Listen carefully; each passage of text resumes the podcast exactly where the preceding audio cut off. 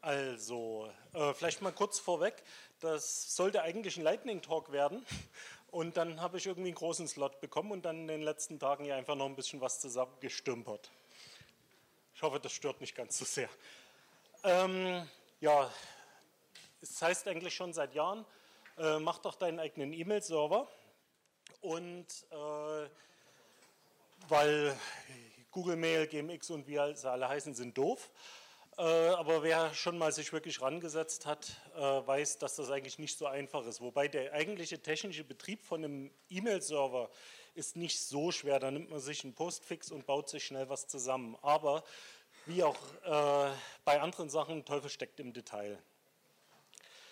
Ja, und da war unsere Idee vor einer ganzen Weile schon mal, ähm, was braucht man eigentlich, um einen E-Mail-Server zu betreiben und haben uns da ein bisschen ein paar Gedanken gemacht, wie man über die gängigen Probleme, die die Leute davon abhalten, ihre eigenen Mail-Server zu bauen, äh, sozusagen davon, äh, ja, wie man das überbrücken kann. So, als erstes mal E-Mail, alter Dienst, sehr, sehr alter Dienst. Ähm, die Idee wird das auch nicht lösen und beheben. Äh, es geht hier wirklich nur darum, E-Mail möglichst stabil, möglichst äh, kostengünstig und unproblematisch äh, sozusagen auf jedes Laptop oder wohin auch immer zu bringen. Ähm, wie ich hier schon geschrieben habe, also sehr alter Dienst, entsprechende Mängel kann auch die Idee nicht beheben. Verschlüsselung ist nach wie vor auch äh, hier nötig, ist ja klar. Äh, es ist nach wie vor E-Mail. Auch hier fallen Metadaten an und äh, wenn jemand auf die Art und Weise in E-Mail-Server-Netz, sage ich jetzt mal, betreibt, mehrere Sachen, werden natürlich auch auf jeden Server Metadaten anfallen. Wie damit umgegangen wird, ist natürlich die Sache der Leute, die das Ganze betreiben. Am besten ist natürlich, es fallen gar keine an. Aber man muss sich wirklich bewusst sein, das Ganze ist ein, ja, wie soll ich sagen, letztendlich eine alte Idee. Das ist jetzt hier nichts Neues, was ich erzähle. Äh, und ja, wir kommen dann gleich zu den Details unserer Idee. So, E-Mail-Server, jeder kennt GMX, jeder kennt Google Mail, sind zentralistische Dienste. Äh, es geht ja gerade darum, weg von zentralistischen Diensten zu verteilten Diensten zu gehen.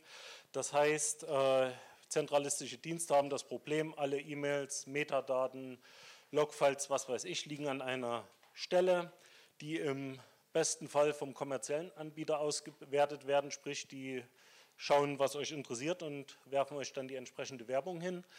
Ähm, Im schlechtesten Fall kommen irgendwelche Bedarfsträger und äh, schnorcheln Inhalte wie auch äh, Kontakte und ähnliches ab.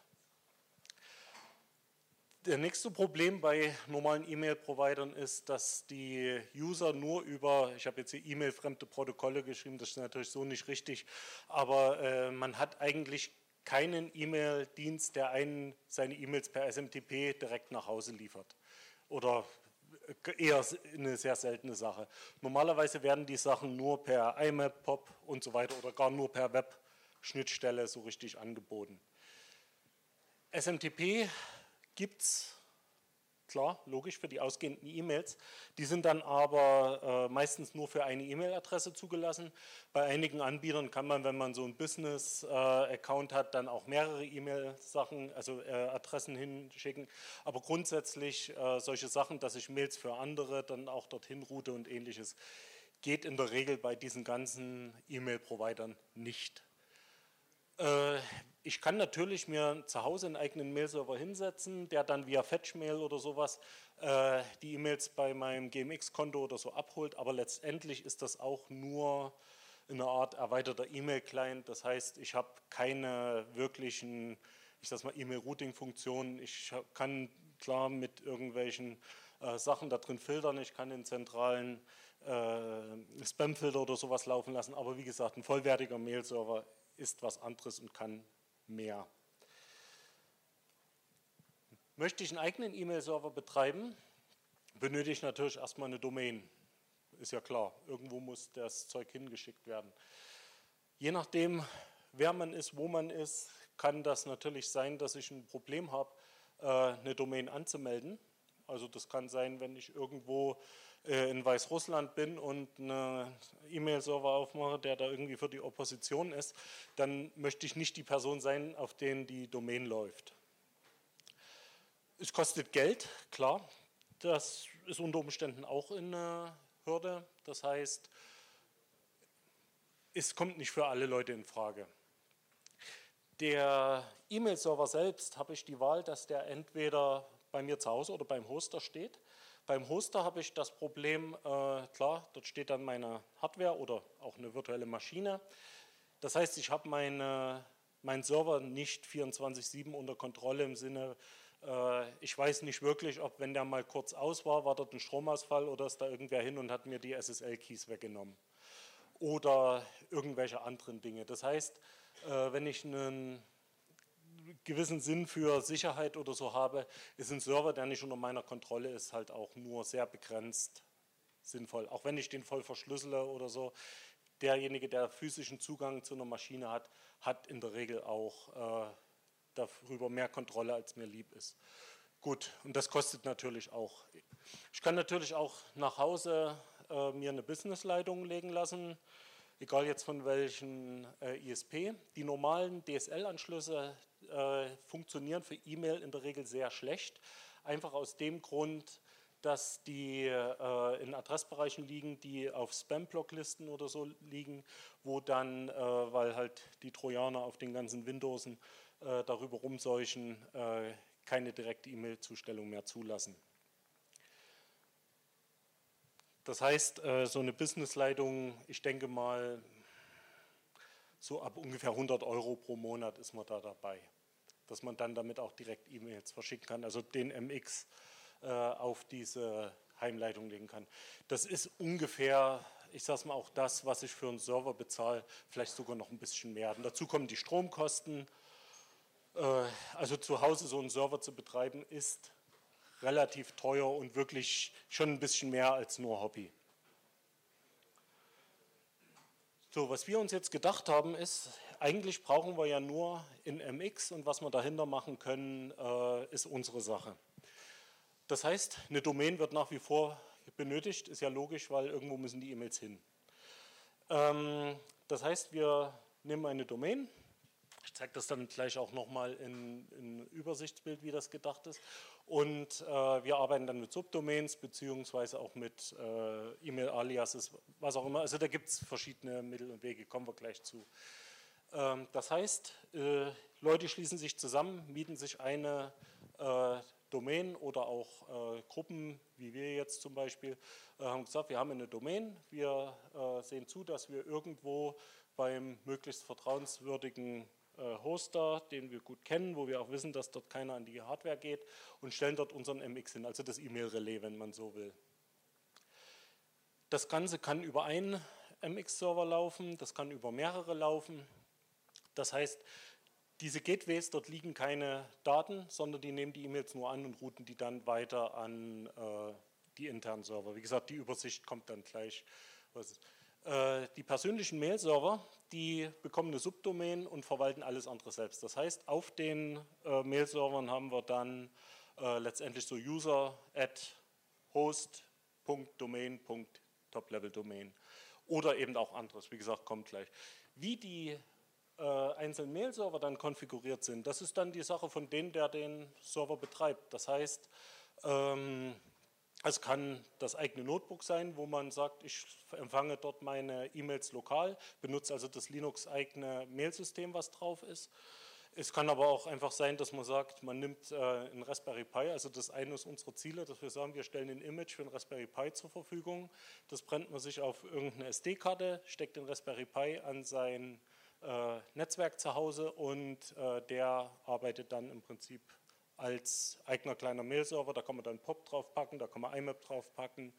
Und äh, schon hat man im Prinzip für sehr wenig Geld und vor allen Dingen wenig Stromverbrauch einen eigenen kleinen Mail-Server.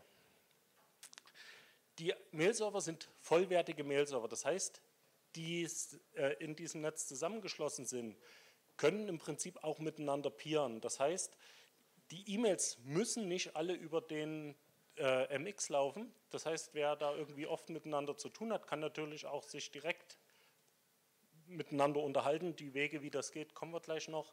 Das heißt, äh, im Prinzip kann man sich bis auf das, was das eigene ja, wie soll man sagen, Netzwerk äh, verlässt, kann alles intern bleiben. Das heißt, wenn man dort mit entsprechender Verschlüsselung arbeitet, kommt da auch keiner ran.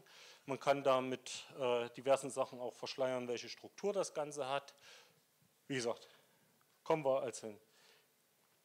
Das Ganze funktioniert im Prinzip mit alter und durchaus bekannter Technik. Leider hat so in den letzten zehn Jahren äh, sich so ein bisschen durchgesetzt, ein E-Mail-Server hängt am Internet und äh, hat ständig E-Mail äh, oder Connectivity rein wie raus. Das heißt, ähm, es gibt bei klassischen Mail-Servern, äh, gerade in den 80ern und 90ern wurde das oft verwendet, also durchaus Sachen, wie man äh, Mails routen kann, ähnlich wie IP, beziehungsweise auch verschiedene Transports äh, also Wege, wie die E-Mails übertragen werden. Also das muss nicht nur über IP und SMTP gehen, das gibt durchaus auch andere Wege. Das, was wir vorhaben, heißt, wir brauchen keine irgendwie geartete Internetverbindung. Alles, was irgendwie, ich sage mal, Bits von A nach B trägt, ist irgendwie in der Lage, E-Mail zu transportieren. So, das heißt, ich kann das mit meinem Heim-DSL-Anschluss machen, ich kann das mit einer UMTS-Stick machen, was da irgendwo drin steckt, ich kann das über Packet Radio Funk machen, ich kann das über Freifunk machen, ich kann das über Zweidrahtleitungen, über seriell zum Nachbar rüberlegen. Das ist alles irgendwie, selbst Modem oder so eine Sachen, also oder USB-Sticks von A nach B tragen, selbst solche Sachen wären denkbar. Also äh, hier diese eine FC 2940 war es, glaube ich, also die Brieftauben für äh, IP, selbst das würde funktionieren. Oder auch, dass die Nodes selbst über Tor oder äh, VPN miteinander verbunden sind.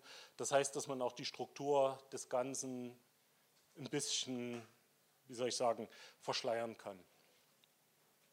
Übrigens, UECP hat also Debian sich hervorgetan, auch im Jahr 2013 unterstützen die das noch voll, wer es mitgekriegt hat. ähm, es ist noch nicht tot, es wird tatsächlich noch relativ häufig verwendet. So, ein bisschen, kommt mir ein bisschen unscharf vor. Also das ist, das ist jetzt einfach mal so eine Idee, wie wir uns das gedacht haben. Ähm, kann man da drauf treten? Ja. Also es ist, es ist nicht wirklich richtig diese, also das soll unsere MX sein. Natürlich sind die Sachen auch irgendwo anders im Internet. Das sind also jetzt logische äh, Verbindungen und weniger jetzt äh, so eine Sache, dass das irgendein LAN oder eine DMZ oder sowas wäre. Hier geht es also wirklich nur zu sagen, wie die logisch zusammenhängen. Das heißt, wir haben irgendwelche E-Mail-Server im Internet und die sollen mit den Leuten, die auf unseren Mail-Servern sind, sozusagen kommunizieren können ganz normal E-Mails verschicken. Das heißt, die wollen dahin schicken, beziehungsweise umgekehrt auch äh, die dorthin. Das ist unser E-Mail-Relais der MX. Das können durchaus auch mehrere sein. Ich habe es der Einfachheit her jetzt hier äh, eingemacht. Das heißt, ähm, der nimmt an, also die E-Mails für diese komplette Domain nimmt die an und weiß dann, wie er zum Beispiel host1.amp äh, also ARM steht für alternativer Mail Provider, mir ist nichts Besseres eingefallen, ähm, nimmt die an und leitet alles dahin weiter. Das heißt, der User auf den Ding kann sich selbst seine E-Mail-Adressen machen, kann sich selbst äh, sozusagen seine äh, Verwaltung machen, kann sagen, ich nehme eine Mail-Adresse für Mailinglisten, ich mache mir eine für mein Geschäftszeug, ich mache mir eins für privat, ich mache mir eins für äh, irgendwelchen Trash und und und. Das kann man sich äh, sozusagen dann, was auch immer Sinn macht, oder ich richte mir selbst Mailinglisten ein, kann man Mailman drauf installieren. Es ist wie gesagt, es ist ein vollwertiger E-Mail-Provider.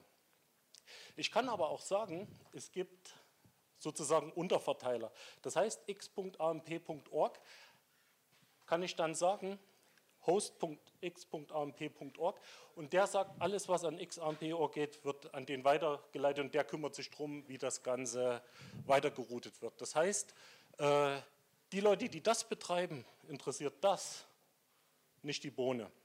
Müssen damit der Organisation nichts zu tun haben, können da einfach im Prinzip tun und lassen, was sie wollen. Das heißt, wenn man eine gewisse Zahl von solchen äh, Servern hat, die das also eine Subdomain weiter verteilen, kann man sagen, man baut sich einen Ring von den Geräten, die miteinander vernetzt sind, von denen vielleicht auch zwei oder drei äh, direkt ins Internet routen, den entsprechenden äh, MX-Eintrag im DNS gesetzt kriegen und schon hat man ein dezentrales Netz, was kaum irgendwie äh, zensiert werden kann, ohne wirklich alles vom Netz nehmen zu müssen. Wie man hier sieht, also die holen sich die Sachen hier. Der kann natürlich, also es können auch mehrere äh, Routen eingetragen werden, wie die E-Mails gehen. Es kann sein, dass man sagt, äh, auf so einen so Mail-Server, ich betreibe das nur alleine, das ist nur mein Notebook, nur darauf äh, kriege ich meine E-Mails. Ich kann aber auch sagen, mehrere Leute benutzen so ein Ding ganz normal wie gewohnt per ähm, POP, IMAP, Webmail, was auch immer. Das heißt, äh, ich kann auch sagen, ich muss nicht alleine meinen Mail-Server betreiben. Ich nehme halt so ein Raspberry Pi und tue mit drei Leuten zusammen mit DynDNS irgendwas, habe ich meinen Mail-Server irgendwo laufen an einer ganz normalen DSL-Leitung.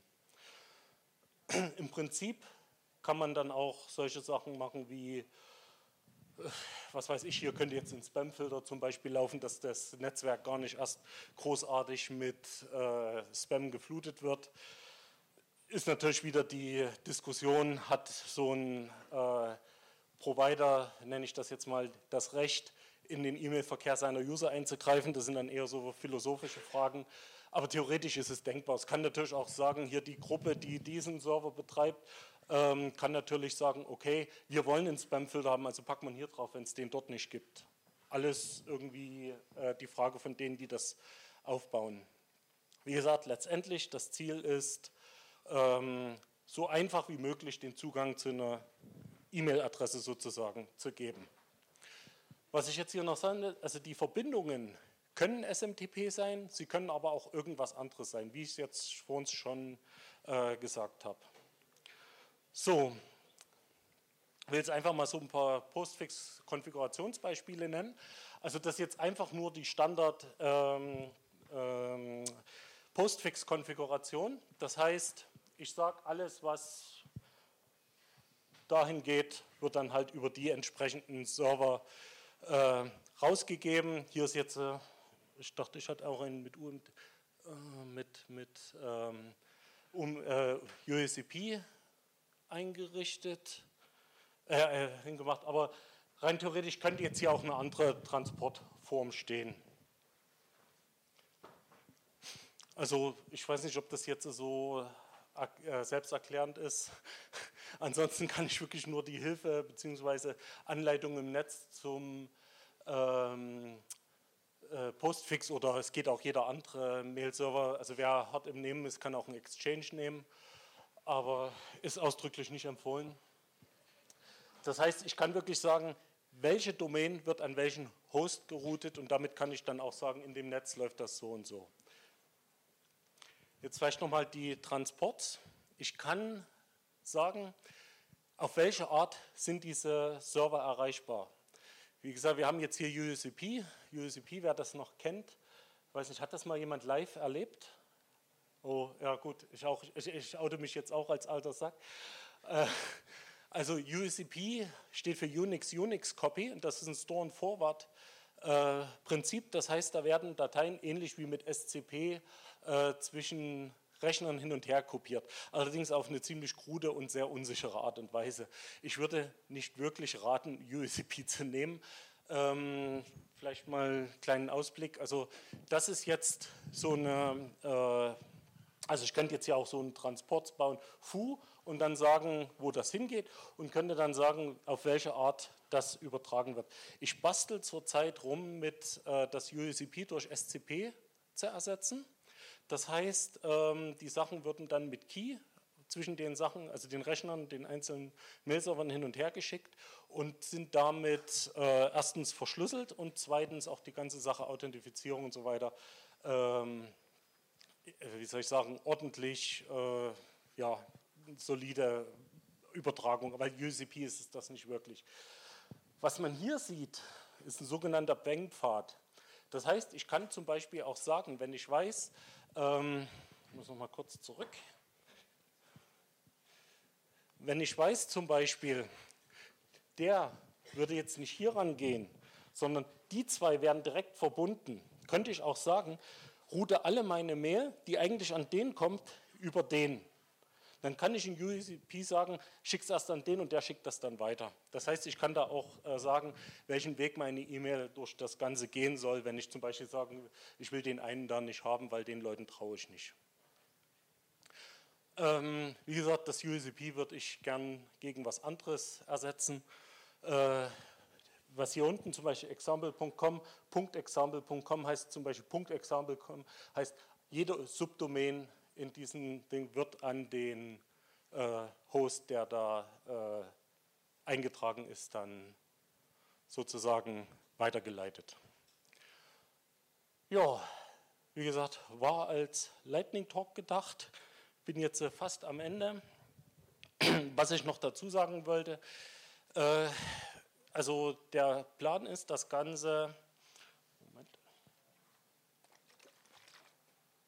Der Plan ist, das Ganze als ähm, relativ offenes System zu gestalten, also dass man zum Beispiel sagen kann, dass äh, diese Verbindungen, die jetzt hier äh, zum Beispiel auch eine Tor, also über Tor laufen können. Das heißt, dass dann zum Beispiel äh, hier jener sagt, ähm, ich habe noch einen Hidden Service äh, im Angebot, wo das Ganze rangeht und dann äh, wie soll ich sagen, die anderen, die dann so als Hidden Service arbeiten, äh, physikalisch nicht mehr äh, rauszufinden ist, selbst für den x.am.org, nicht mal für den ist klar, wo die dann stehen. Das heißt, wenn irgendwer kommt, nimmt den x.am.org mit, ist nicht klar, wer die restlichen sind, wo die sind und so weiter. Das heißt, in gewissem Sinne Anonymität äh, bzw. Schutz ist da gegeben. Allerdings, was nicht gegeben ist, wenn er hier irgendwo daraus eine E-Mail schickt, dann habe ich wieder dieselben Probleme mit Metadaten auf den anderen Mail-Servern wie mit jeder anderen E-Mail. Das heißt, wie die Hosts miteinander angebunden sind, ist die Frage, wie, wie anonym bzw. wie Privatsphäre schon das Ganze gestaltet ist. Wie die betrieben werden, wie viele Logfiles ich anlege, ist die Sache von den Leuten, die das äh, tun. Noch eine Sache mit den ähm, USCP bzw. andere Store- und Forward-Sachen. Vorteil davon ist, ich kann offline arbeiten. Das heißt, ich schreibe E-Mails, wenn ich damit fertig bin, wenn ich das nächste Mal mich mit dem E-Mail-Server verbinde, zum Beispiel wenn ich irgendwie ans Internet stecke, wird das übertragen und alles andere wieder zu mir. Das heißt, äh, ich kann im Prinzip, habe die Wahl zwischen klassischen SMTP, ich kann aber auch sagen, ähnlich wie mit IMAP und POP kann ich dann äh, mit meinem normalen lokalen E-Mail-Dienst, den ich auf meinem Linux laufen habe, dann auch äh, E-Mail betreiben. Ja, das war jetzt mal, wie soll ich sagen, ein Geschwindschritt durch die Idee gegangen. Und ja, wir bauen das gerade und das Ganze ist letztendlich äh, nur eine Frage, ob man es mitmachen will oder wie man es machen will. Äh, irgendwelche Hinweise, Gedanken dazu sind herzlich willkommen. Leute, die mitspielen wollen, auch gerne. Ja. Stimmt.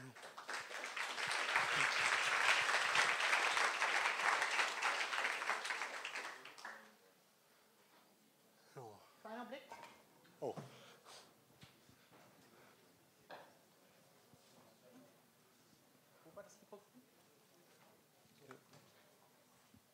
Ja, äh, mir ist nicht so richtig klar, was jetzt genau der Vorteil von diesem, also was da überhaupt der Unterschied ist. Also das klang jetzt irgendwie ganz klassisch, wie ich, also wie Mail halt funktioniert. Ne? Also ich meine, ich kann ja auch problemlos auf meinem Laptop irgendwie Nullmailer oder sowas installieren. Mhm. Dann kann ich auch eine Mail schreiben und die wird vom, von der Queue rausgeschickt. Richtig. Also ähm, der ihr, Vorteil davon. Oh, so. Also, Entschuldigung, ich meine, das Einzige, was ich sehe, ist Domain Escrow. Ne? Also, ihr habt quasi so eine zentrale Domain, Richtig. die von jemandem vertrauenswürdigen. Aber ich kann ja auch zu GMX gehen und sagen, ich habe hier eine Mail-Domain, registriert die mal für mich ähm, und leitet mir die Mails weiter. Also Richtig. Ähm, das kannst du machen. Damit bist du aber wieder an der zentralen Stelle. Es geht letztendlich. Ja, aber ihr seid ja auch eine zentrale Stelle, oder? Also der Typ, der den, den, das DNS für AMP.org äh, registriert hat, der kann den MX umbiegen und kriegt morgen alle meine Mails. Das ist richtig. Also, der, der Reihe nach. Also der, äh, ja, das habe ich ja auch gesagt, das ist klassisch E-Mail, also ich glaube, klassischer geht es kaum. Ähm, also der erste Vorteil ist, äh, oder der erste Unterschied, den wir äh, sehen, der ist, du kannst, ähm, äh, ja, du kannst auch zu kommerziellen Providern gehen und das dort machen lassen. Die Frage ist halt, äh, wie weit vertraust du denen? Hier in dem Fall ist es so, äh, die Idee ist jetzt nicht nur, also ich will jetzt nicht unser Ding bewerben, das ist einfach so, macht es so selbst. Also es ist einfach eine Idee, wie man es selber machen kann. Es ist jetzt so eine Sache, dass du sagen kannst, okay, wir mieten uns irgendwo für 5 Euro, 10 Euro eine VM im Rechenzentrum, dort liegt nichts drauf und wir routen das hinten zu uns irgendwo weiter. Wobei das mit dem liegt nichts drauf ja auch nur bedingt stimmt, oder? Wenn du davon ausgehst, dass deine Clients am Ende nicht 24-7 online sind, dann muss es da ja irgendwie ein Mailspool genau. geben oder ein Postfach. Und, richtig, und da habe ich. Und dann sind wir wieder bei ja, Fetchmail. Nee, und da, da ist dann das Ding, dass ich, äh, also ich weiß nicht, ob du dich mal mit UUCP-Polling befasst hast. Äh, ja, aber musst du ja trotzdem zwischenspeichern. Ja, und da ist also zum Beispiel das Ding, dass wir jetzt das so äh, geskriptet haben, dass wir nicht mehr das klassische, also GZIP nehmen, wie das ist, sondern dass wir das mit GNU-PG äh, und dem Public Key, der auf dem Server liegen, für die einzelnen äh, sozusagen, also diese Pakete, die das UCP zusammenbaut, dann sozusagen, das sind dann GNU-PG-Pakete. Also das ist dann sozusagen, erstens komprimiert es das und zweitens ist das dann so, dass nicht jede E-Mail einzeln da liegt, sondern die liegen in Paketen. Da können das mal fünf sein, das können mal 20 sein, es kann auch mal nur eine sein. Das heißt, die Pakete, die über die Leitung gehen, sind dann auch nicht wie bei Normal-E-Mail, äh, wo du dann wirklich weißt, die ist jetzt so und so groß, dann äh, weiß ich selbst, wenn das TLS ist, äh, die E-Mail kam von da, kann das dann verfolgen, wenn ich einen entsprechenden Blick drauf habe. Ähm, was für uns das Ding ist, ja, wir äh, sagen, wir haben hier die Domain und dahinter können sich alle verstecken. Aber der Haupt, also die zwei Hauptunterschiede sind die einfach zu sagen, so könnt ihr euch organisieren ineinander und äh, es gibt noch ein paar Tricks, wo du dann eben ohne POP, ohne IMAP im Prinzip auch Offline-Mail hinkriegst für deine, äh, ich sage, dass du nicht eine dauernde Verbindung brauchst. Für Leute, die zum Beispiel nur über Modem kommen oder die sagen, ich habe das bei mir lokal auf dem Modem, wo, aus, äh, auf, dem, auf, auf dem Notebook, aus was für Gründen auch immer. Klar kannst du das auch über ähm, IMAP machen oder über POP, aber äh, mit dem eigenen Mail-Server bist du einfach mal im Welten flexibler. Du kannst natürlich auch sagen, nichts anderes, als wir bauen uns dann mit dem Raspberry Pi unseren eigenen Mail-Server hin und äh, machen das dort, wie es eben ist, nur dass wir dort alles selber verwalten. Noch ein Punkt zu den MXen, also hier war jetzt nur einer eingezeichnet, also äh, die Idee zumindest bei uns ist, dass wir mehrere MXe hinstellen, also wir haben jetzt schon Russland geguckt, wir haben noch ein paar anderen Ländern geguckt, aber dass man dann einfach auch sagen kann, dass du selbst wählen kannst, über welchen MX das rausgeht.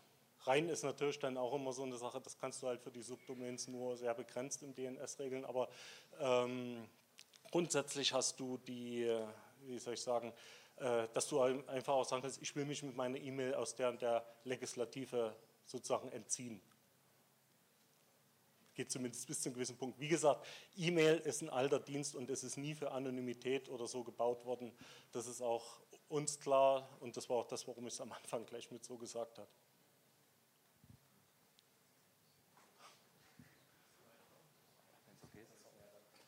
Ja, hallo. Ah, sehr gut. Meine Frage wäre jetzt an der Stelle, da ja schon der Gedanke sozusagen einer Kooperative angesprochen wurde, ob man hier an der Stelle nicht möglicherweise sinnvollerweise einen, eine API oder einen, einen Dienst anbietet, der ähm, Authentifizierung, also private Schlüssel, also nein, nicht die privaten, sondern die öffentlichen Schlüssel anbieten kann von den Mitgliedern, die an der Stelle hier daran beteiligt sind. Das klingt nach einer guten Idee. Ich denke, die werden wir mehr als nur dis diskutieren. Weil da dieses Thema ja doch inzwischen äußerst interessant ist und eine Art Mehrdienst oder einen Mehrwert mit, mhm. mitbringt an der Stelle. Ja, absolut. Also ist es an sich in Planung oder nee, das, das also Ich muss ehrlich sagen, ich war bis jetzt mit den PGP-Key-Servern sehr zufrieden, aber das wäre eine Sache, wenn du sagst, alle Leute, die hier rumspringen, können das Zeug da ablegen und werden dann vielleicht auch noch von uns signiert im Sinne von, wir kennen die. Das ist natürlich eine sehr sinnvolle Angelegenheit. Okay. Ja. Äh, nur mal so, wir sind jetzt schon langsam über die Zeit, aber ich weiß nicht, bis jetzt steht noch keiner hier. Okay, ich versuche mich zu beeilen. Ähm, Was habt denn ihr für Ideen, mit Spam-Schleudern umzugehen? Es kann ja sein, dass eine Subdomain übernommen wurde und ja. der MX wird geblacklistet bei anderen ja. E-Mail-Providern. Hm. Also äh, im ersten Ding sagen, also ich habe oder die Diskussion gab es auch. Also wir haben weniger Angst, also nach der Diskussion, was das jetzt in eine Subdomain komplett übernommen wurde, als dass üblicherweise also die Leute, die dort ihre E-Mail-Accounts haben, äh, sich ein Trojaner eingefangen hat, der dann über ihre normalen Postfächer spammen wird. Ansonsten ähm, wie gesagt, wir können problemlos äh, an dem MX äh, in, in Spam.de oder irgendwas laufen lassen, der in beide Richtungen geht. Aber äh, rein vom äh, wie soll ich sagen, von der Gefährdung her ist am ehesten, dass die einzelnen User mit, äh, also als Spam-Schleuder werden, weil sie eben mit ihren Rechner infiziert sind und dann eben die ganz normalen E-Mail-Programme benutzt werden, um E-Mails zu verschicken. Ansonsten, ja, äh, da muss man aufpassen, das ist klar, das kriegst du auch nur hin, äh, indem du wirklich, also gerade deine MX so hältst, dass sie also wirklich Spam auch nach draußen beobachten bzw. auch abfangen. Ansonsten geht das schneller, als man denkt, das ist richtig. Also deswegen kann auch äh, der MX nicht einfach ein offenes Mailrelais sein. Das war auch eine Idee. Wir stellen einfach ein offenes Mailrelais hin. Aber das verwirft man dann ganz schnell die Idee.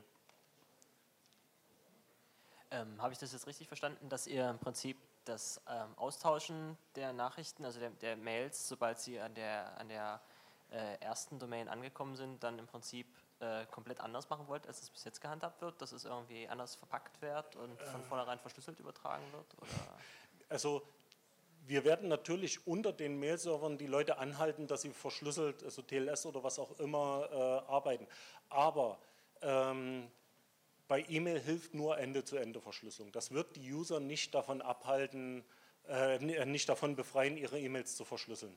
Also das, das geht gar nicht anders. Also da müsste man einen anderen Dienst entwickeln und äh, es geht ja gerade darum, also es wird auch oft gesagt, E-Mail ist tot oder so. Glaube ich nicht. Ich glaube, E-Mail werden wir noch lange, lange Zeit mitleben müssen.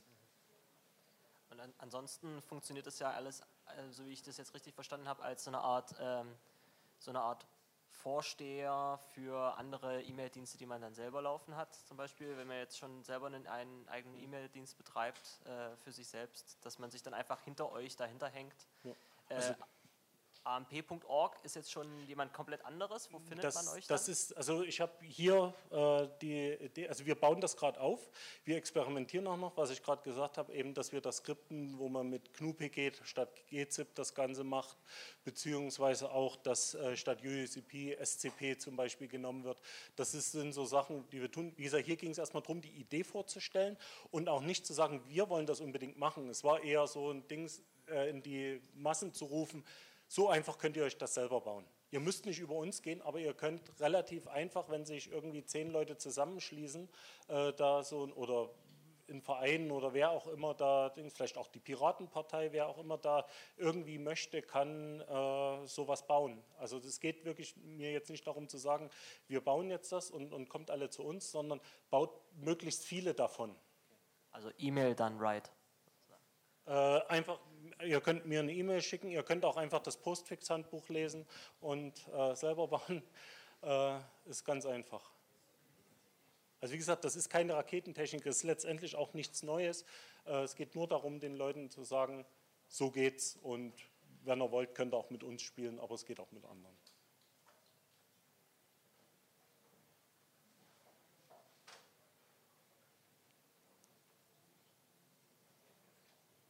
Und was vielleicht noch ein Punkt ist, was andere Mail-Server heutzutage nicht mehr wollen, wir wollen halt auch ganz dringend, äh, ganz wichtig finden wir, dass die Offline-Verfügbarkeit ist. Also dass du nicht eine dauernde Verbindung brauchst, weil das für Leute halt doch auch eine Hürde ist. Also gerade die jetzt nicht so viel Geld haben.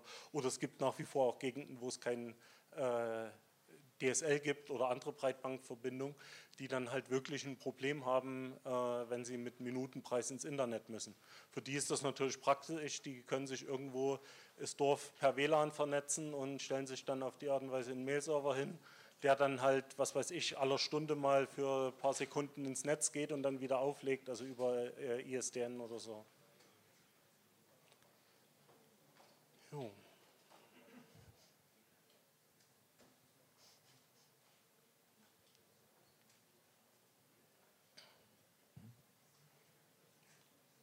ja, niemand mehr? Also ansonsten, ich bin noch eine Weile hier. So. so.